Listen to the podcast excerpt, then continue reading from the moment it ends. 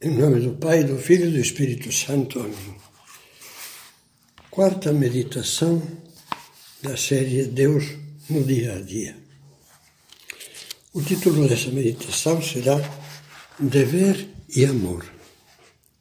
E o ponto de luz, palavras de São José Maria, que estão no número 429 do livro Caminho. Tudo o que se faz por amor, adquire formosura e se engrandece. O toque do amor. Você sabe por experiência que o que fazemos a contragosto sem amor nos aborrece, cansa e sai mal feito. Mais de uma vez dissemos: Não aguento, estou farto, que droga. Meditávamos há pouco justamente sobre as pessoas que cumprem, mas não gostam dos seus deveres, nem são capazes de se entregar a eles de coração. Pelo contrário, quando há amor, o amor que Deus sempre está pronto a infundir nos nossos corações, tudo se torna leve. A cabeça se enche de iniciativas o coração pulsa feliz. As forças parecem que se multiplicam. Faríamos o dobro sem sentir cansaço. Mas será que esse ideal de amor não é uma bela teoria que poucos conseguem aplicar no cotidiano? Anime-se, porque já são muitos em todo o mundo os que se propuseram esse ideal e, com a ajuda de Deus, conseguiram levá-lo à prática. O dever tem boca, fala de Deus. Se você tem sede, o melhor que pode fazer é ir à fonte da água. Pois bem, sempre estamos com sede de amor, notemos ou não, porque o nosso coração é seco demais. Existe, porém, a fonte do amor que está sempre jorrando em abundância. Só precisamos recorrer a ela e beber. Essa fonte é Deus. É o Espírito Santo. Quem crê em mim, diz Jesus, no seu seio jorrarão rios de água viva.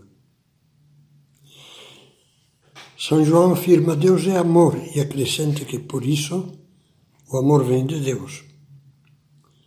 Procuremos estar unidos a Ele, que é amor. Confiemos na sua ajuda. Tentemos, pelo menos, fazer as coisas com ele e por ele. Como enxergar o dever sob a ótica do amor? Em primeiro lugar, agradecendo a Deus que estejamos dando importância ao dever e compreendamos a sua relação com a santidade. É uma lufada de ar fresco em um mundo moralmente rarefeito onde, onde só se ouve falar de direitos e reivindicações. É uma alegria para a alma descobrir que levar a sério o dever é uma forma de amar. Em consequência, não veja o dever friamente como inevitável exigência da vida. O dever é muito mais do que isso. Ele traça as linhas da santidade que Deus nos pede. Não há um único momento em que não possamos levantar o coração a Deus e perguntar-lhe, como São Paulo: Senhor, que queres que eu faça? Senhor, faz com que eu queira ver, queira ouvir-te e seguir-te. Seria maravilhoso praticar isso ao pé da letra. Sim, em cada dever pequeno ou grande, ouvimos, se quisermos, a voz de Deus que diz: Aqui estou à tua espera. Dá-me nisso o teu amor e encontrarás o meu. Como dizíamos, citando São José Maria, Deus espera-nos em cada dia. Há algo de santo, de divino, escondido nas situações mais comuns, algo que a cada um de nós compete descobrir. É maravilhoso, para usar palavras do mesmo santo, descobrir os fulgores divinos que reverberam nas realidades mais vulgares. Sempre é necessário pedirmos a Deus luzes na oração, a fim de discernirmos a diferença que há entre o que Ele quer e o que o nosso egoísmo nos inclina a fazer.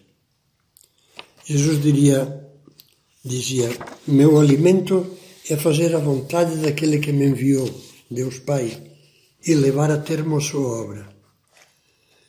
Nós procuramos viver como Ele. Digamos-lhe com São José Maria: Jesus, o que tu quiseres, eu o amo. Tente rezar assim e verá como os momentos difíceis da sua vida se enchem de sentido. Mais um passo é procurarmos que, na medida do possível, cada pormenor de cada dever tenha um toque pessoal de delicadeza, por amor a Deus e aos demais. Quer dizer que não seja repetido mecanicamente. Como dizia alguém, Ctrl C, Ctrl V, repetido sem alma. Isso desde abrir um sorriso ao acordar bem cedo para levar uma criança à escola, até o gesto de deixar a roupa em ordem antes de dormir. Agindo assim, os nossos deveres cotidianos podem tornar-se uma escada de amor. Essa imagem da escada é de São José Maria.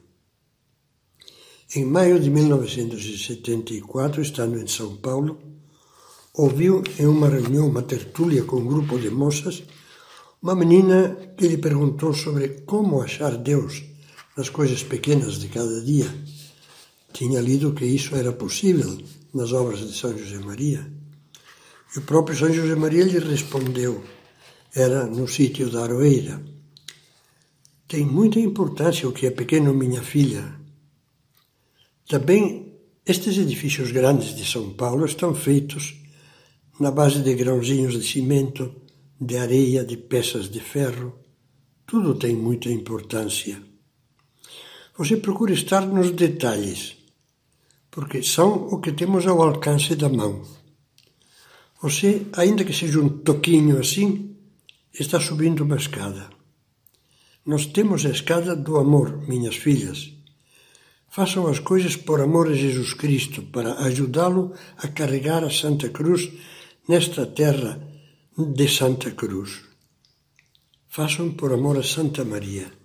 E então o pequeno se torna grande e você já não é mais um toquinho, mas está tocando o céu com a cabeça. Tenha certeza de que, se soubermos procurar e encontrar Deus nos deveres diários, acontecerá conosco que se deu com os discípulos de Maús. Enquanto caminhavam com Cristo ressuscitado de volta para casa, foram passando gradativamente da tristeza para a alegria. Não estava ardendo o nosso coração quando ele nos falava pelo caminho, com Jesus, os deveres mais entediantes transformam-se, como diz a canção, em um palco iluminado.